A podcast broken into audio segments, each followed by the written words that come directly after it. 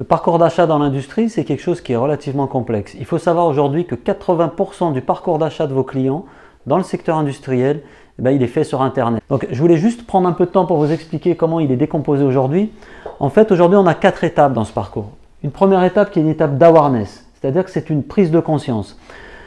Dans l'industrie, on n'a pas d'achat euh, par impulsion. C'est-à-dire qu'on n'est pas comme en B2C où parfois on a envie d'acheter quelque chose, on a envie d'une nouvelle paire de baskets et on va sur un site e-commerce.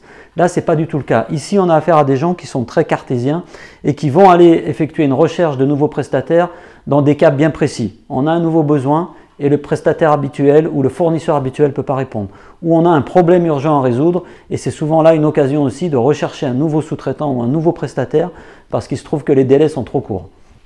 Donc dans cette phase d'awareness, on va avoir des gens qui sont en phase d'expression de leurs besoins et qui vont commencer à rechercher sur Internet des questions bien précises par rapport à ce besoin. On n'est pas dans cette étape dans une phase de recherche du fournisseur. La deuxième étape, c'est une étape précisément de recherche. Il faut savoir que 3 à 6 heures par semaine, c'est le chiffre moyen, le temps moyen passé par les ingénieurs dans le secteur industriel sur Internet à effectuer des recherches. On a aussi en moyenne 6 sites qui sont visités pour effectuer ce type de recherche. Et vous avez 56% des ingénieurs et des acheteurs qui sont abonnés à des newsletters pour recevoir des informations de la part de leurs fournisseurs. Donc cette phase de recherche, elle va s'effectuer principalement aujourd'hui sur Internet à travers différents sites, à travers des newsletters, à travers des groupes de discussion sur les réseaux sociaux, principalement sur LinkedIn. Donc ça, c'est quelque chose à bien prendre en considération dans le parcours d'achat de vos clients. La troisième étape, c'est l'étape de considération. Là, typiquement, j'ai exprimé mon problème, j'ai effectué un certain nombre de recherches pour comprendre quelles solutions existent pour résoudre ce problème et je vais commencer à rechercher des solutions possibles ou des fournisseurs possibles. C'est ici qu'intervient votre catalogue industriel si vous vendez des produits ou c'est ici qu'on commence à consulter votre site internet à vous, en tout cas la partie service si c'est ce type de, de solution que vous vendez. C'est aussi à cette étape-là qu'on va par exemple pour un ingénieur commencer à rechercher des fichiers CAD à télécharger, des fichiers STEP, ces fichiers 3D que vous pouvez mettre en téléchargement libre sur votre site. Et c'est typiquement dans cette phase-là que la, personne qui recherche de l'information va aller poser des questions à ses pairs sur les groupes LinkedIn auxquels elle appartient. La quatrième étape dans le parcours d'achat dans le secteur industriel, c'est l'étape de décision. Faut savoir qu'ici, on a effectué une shortlist de différents prestataires, de différents sous-traitants possibles pour le produit, et on va être amené à prendre une décision par rapport à ces différents sous-traitants. C'est là que votre site internet joue un rôle primordial, et c'est à cette étape-là, par exemple, que vous allez propulser des études de cas, mettre en avant des avis clients ou des références que vous avez pu réaliser dans d'autres secteurs ou dans des secteurs similaires.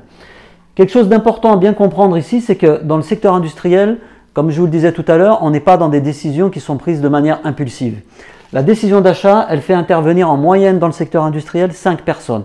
Plus le montant de l'achat est élevé, plus le nombre d'intervenants va être important. Donc ça veut dire qu'il faut être capable, dans cette phase là où on va donner des contenus par rapport à ces différents personas, bah, il faut être capable de produire des contenus qui correspondent à des personnes qui vont probablement avoir un background très différent. On ne va pas s'adresser de la même manière en fonction de si on parle à un ingénieur ou à un acheteur. L'acheteur, il a souvent un background un peu moins technique il va falloir plutôt lui parler euh, certification ISO euh, euh, et tout ce qui peut le rassurer par rapport à sa décision d'achat. Alors que pour l'ingénieur, on va plus avoir des sujets techniques. Donc ça, c'est une chose importante à retenir. 5 personnes en moyenne dans la décision d'achat. La deuxième chose qui est importante, c'est que cette décision, elle est faite souvent hors ligne. Comme je vous disais tout à l'heure, on n'est pas sur de la décision impulsive avec une carte bleue et un achat en ligne. Mais il faut bien comprendre que le parcours, lui, a très souvent été effectué principalement en ligne avant que la décision soit prise. Donc voilà un petit peu comment fonctionne aujourd'hui le parcours d'achat dans, le, système industriel, dans le milieu industriel.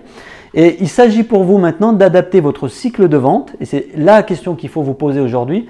Est-ce que votre cycle de vente est adapté à ce parcours d'achat moderne, à ce parcours d'achat digitalisé, ou est-ce que vous avez encore un parcours un peu à l'ancienne, où très souvent on a une, façon de faire où on reçoit un devis et on répond simplement à des devis. Ici, il va, falloir toucher vos, différents personnages, vos différents intervenants dans la décision d'achat à ces différentes étapes de leur parcours.